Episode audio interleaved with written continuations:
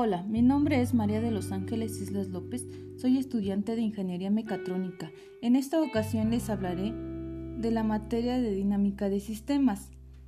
Esta asignatura aporta al perfil del ingeniero mecatrónico la capacidad para explicar y analizar el comportamiento de, de los sistemas dinámicos, lineales, continuos y discretos en el tiempo. Permite la utilización de herramientas que simulan y analicen los sistemas dinámicos en el dominio del tiempo y de la frecuencia. También debo mencionar que hay varios tipos de sistemas, sistemas electrónicos, sistemas eléctricos y sistemas de fluidos y por último sistemas mecánicos. El sistema mecánico se conforma de tres partes que son masa, resorte y amortiguador. La masa se representa con la letra M, amortiguador con la letra B, resorte con la letra K. La ley que rige a los sistemas mecánicos es la segunda ley de Newton. A continuación mencionaré los pasos para obtener el modelo matemático en ecuaciones diferenciales para un sistema mecánico. En este caso estaré tomando como referencia un sistema de dos masas en horizontal. Se tiene que partir de la, de la ecuación característica, que es f igual a m x dos puntos más b x un punto más k x donde F es igual a fuerza, mx dos puntos aceleración, b un punto velocidad y kx posición. El primer paso es dividir mi sistema en las masas a evaluar y los elementos que la componen. En este caso va a ser M1, X1, dos puntos, más K1, X, X1, más B1, X un punto, más X2, más K2, X1, menos X2, y esto lo vamos a igualar a 0. Esta va a ser mi primera ecuación. K2 por x2 menos x1 más m2 x por x2 puntos más b2 x2 punto igual a la fuerza. Esta va a ser mi segunda e-, ecuación. Por cada masa será una ecuación si tuviéramos tres masas tendríamos tres ecuaciones y así sucesivamente. También mencionaré los pasos para obtener la función de transferencia del mismo sistema, donde el primer paso es obtener el modelo matemático que es lo que les acabo de mencionar. El segundo paso es transformación al dominio de Laplace. Aquí solo es cambiar las derivadas por s. Si si es primera derivada es s, si es segunda derivada es s cuadrada, acompañado de la ys, obteniendo m1 s cuadrada y de s más k1 y1 y de s más b1 sy y de s más k2 y1 s menos k2 y2 de s igual a 0. La siguiente será K2 por Y2 de S menos K2 por, y, por Y2 de S más M2 S cuadrada por Y2 de S más B2 S por Y2 de S.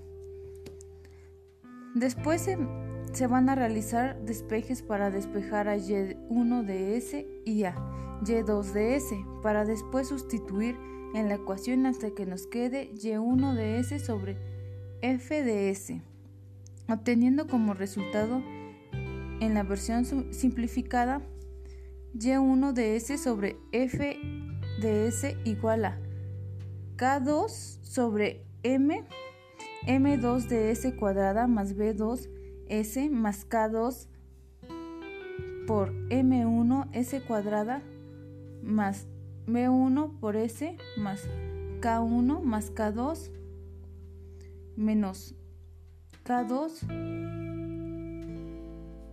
Por último, deberá, por último, daré los pasos para obtener espacio de estados. Paso 1, obtener modelo matemático ya antes mencionado. Paso 2, despejar a x1 dos puntos y a x2 dos puntos, quedando x1 igual a menos k1 por x1 menos b1 por x1 un punto menos k2 por x1 menos x2 sobre m1.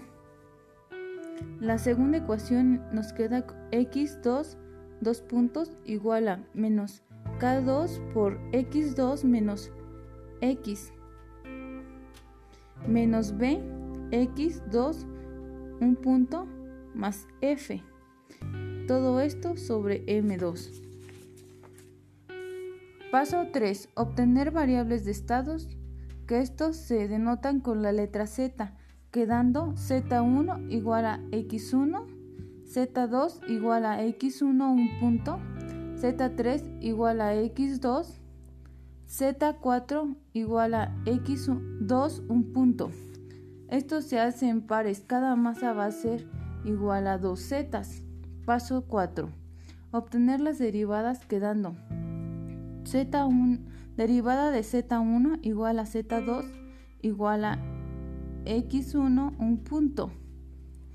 Z2 igual a X1 dos puntos igual a menos K1 por Z1 sobre M1 igual a B1 por Z2 sobre M1 menos K2 por Z1 sobre M1 más K2 por Z3 sobre M1. Derivada de Z3 igual a Z4 igual a X2 un punto. Z4 igual a X2 dos puntos igual a menos K2 por x2 sobre m2 más k2 por x1 sobre m2 menos b2 por x2 un punto sobre m2 más 1 sobre m2 por la fuerza. Paso 5 es armar los estados, donde la primera matriz queda con una fila y cuatro columnas. Z derivada de Z1, derivada de Z2, derivada de Z3 y derivada de Z4. esta se va a igualar a la matriz A, que va a estar conformada por cuatro filas y cuatro columnas. En la primera columna tenemos 0, menos K1 más K2 sobre M1. En la siguiente tenemos 0, K2 sobre M2. En la siguiente columna tenemos 1 menos B1 sobre M1. En la siguiente 0 y en la que sigue 0. En la siguiente columna tenemos 0. En la siguiente K2 sobre M1. En la siguiente 0 en la que sigue menos K2 sobre M2. Por último tenemos 0, 0, 1. Por último, menos B2 sobre M2. Esto se multiplica por la siguiente matriz que está compuesta por una fila y cuatro columnas. Z1, Z2, Z3, Z4, a la cual se le va a sumar otra matriz que también tiene cuatro columnas y una fila. En la primera parte tenemos 0, después 0, 0 y 1 sobre M2 y esto lo vamos a multiplicar por la fuerza. Por último, esto se igualará a la matriz C que tenemos cuatro filas y una columna. En la primera tenemos 1, 0, 1, 0. Esto se multiplicará por Z1, Z2, Z3 y Z4. Esto sería todo por hoy. Gracias por su atención.